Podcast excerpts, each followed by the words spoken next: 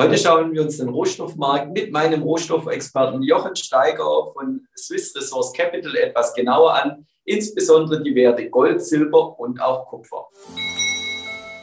Ja, Jochen, du bist unser Experte, was die Rohstoffe angeht. Wir starten sofort rein. Wir wollen uns Gold etwas genauer anschauen. Ja, Gold eigentlich schon gut gelaufen. Ist es weiterhin die Krisenwährung aus deiner Sicht?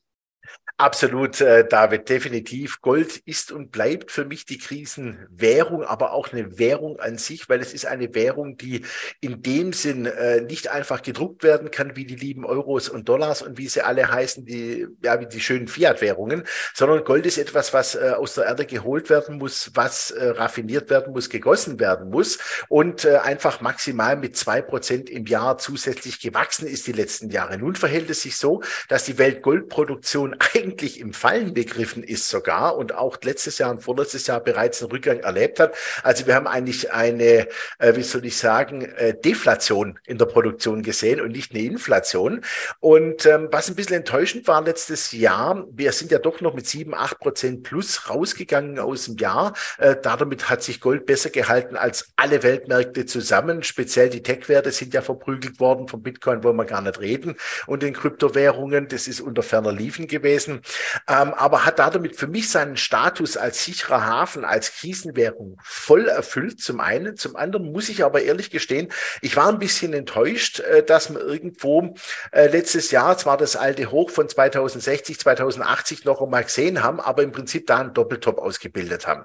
Ähm, mit Inflationsraten, die wenn wir ehrlich sind, eigentlich bei 15 Prozent gelegen haben in der Spitze letztes Jahr, auch in Deutschland, äh, bei uns in der Schweiz nicht, weil bei uns, wir haben ein bisschen andere, andere Verhältnisse, aber die Deutschen, die Franzosen etc., die Österreicher, äh, die haben alle wahnsinnig geschnauft unter der Inflation. Hätte ich gesagt, Gold hätte eigentlich schon längst auf zweieinhalbtausend sein müssen. Ja, es gibt Auguren, äh, die sagen schon 3000 Dollar, aber ich, wir wissen ja, wir müssen immer ein bisschen gedämpfte Vorsicht walten lassen. Ähm, das ist das Einzige, was mich enttäuscht hat. Aber Safe Haven Status, Krisenwährung voll erfüllt für mich. Ja, du hast die Kurse schon angesprochen, insbesondere wenn man äh, Gold in US-Dollar anschaut, die letzten drei Monate jetzt deutlich angezogen. Mhm. Glaubst du für dieses Jahr, dass die Bewegung so weitergeht oder haben wir das meiste schon gesehen?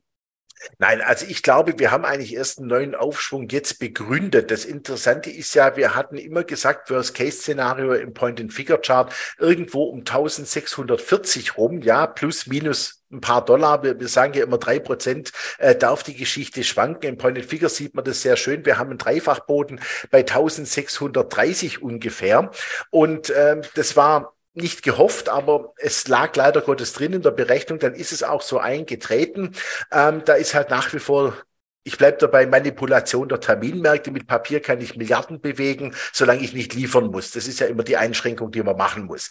Ähm, jetzt haben wir gesehen, die Notenbanken haben letztes Jahr 1136 Tonnen zugekauft, 70 Jahreshoch.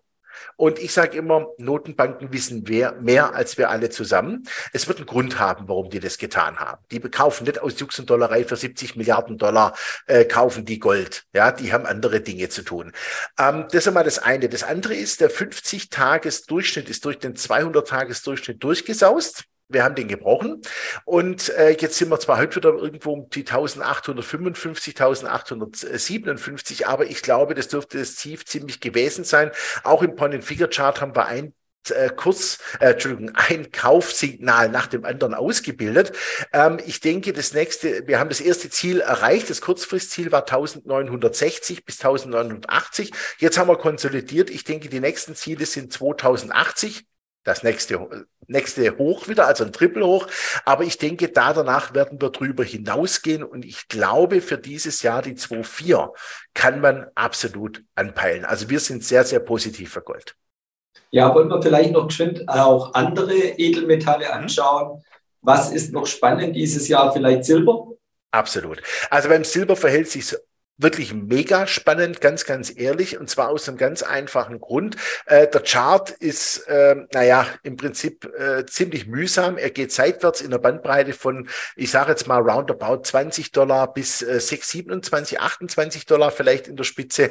Ähm, da passiert nichts. Für mich ist ein Ausbruch im Silber bei 32 Dollar gegeben und dann geht's wirklich rund. Warum glaube ich, dass sowas stattfinden kann. Ganz einfach, der Point-and-Figure-Chart selber hat gedreht massiv. Wir haben Kaufsignale generiert und zwar letztes Jahr im Dezember haben wir sehr, sehr ordentliches Kaufsignal generiert. Aber was noch viel, viel wichtiger ist, ich habe ja die äh, Silberbestände der LBMA in London mitgebracht und das ist erschreckend. Wir sind von roundabout 1,2 Milliarden Unzen jetzt runtergefallen auf 840.000, äh, 800, ja, 840 Millionen Unzen, Entschuldigung, ähm, die dort in den Lagerbeständen sind. Das ist ein massives massives Abschmelzen, weil man muss wissen, da zählen die ETF-Bestände dazu und die sind nicht frei verfügbar. Auf der anderen Seite haben wir letztes Jahr ein Defizit im Silber gesehen von 250 Millionen Unzen. Und Silber wird zu 52 Prozent auf der Welt verbraucht als Industriemetall, nämlich für E-Fahrzeuge, Solar, in Hightech-Anwendungen drin, in der Industrie, in der Medizintechnik etc.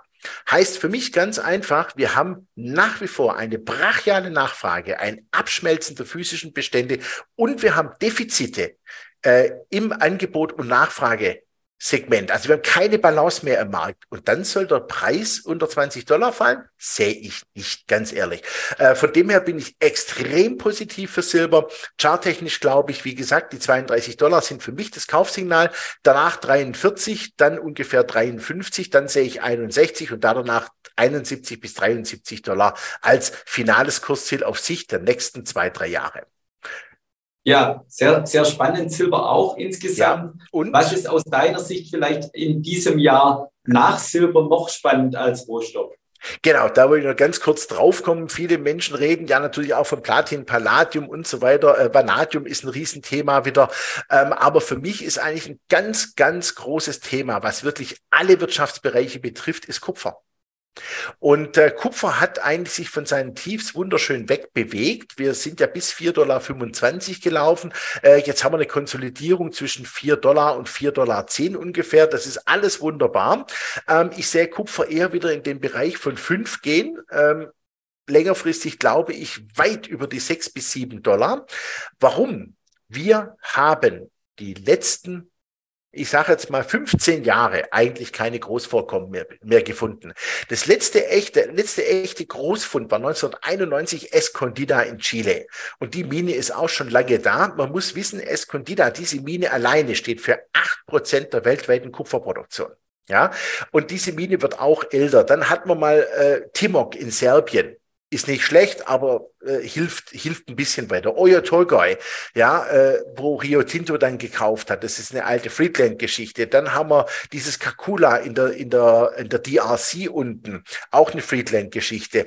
Ähm, das sind alles Sachen, die sind nett und schön, aber wenn wir uns anschauen, wie zwischen 2012, 2013 bis eigentlich letztes Jahr nichts dazugekommen ist, was von Weltrang, dann frage ich mich, wo das Kupfer herkommen soll. Und wenn man jetzt noch überlegt, dass ähm, von äh, 2010 war eine Weltkupfernachfrage äh, oder beziehungsweise Weltkupferverbrauch von irgendwo um die 18, 19 Millionen Tonnen. Letztes Jahr waren wir bereits bei 26 Millionen Tonnen und es gibt bereits die ersten Hochrechnungen von Glencore und BHP Billiton, die sagen, 2040 werden wir 40 Millionen Tonnen Weltkupfermarkt haben. Es gibt sogar Auguren, die sagen schon 45 Millionen Tonnen. Da muss ich ehrlich sagen, ich bin gespannt, wo es herkommt. Und ohne Kupfer keine Erneuerbaren, kein Strom, keine E-Mobilität, kein Solar und auch keine Windkraft.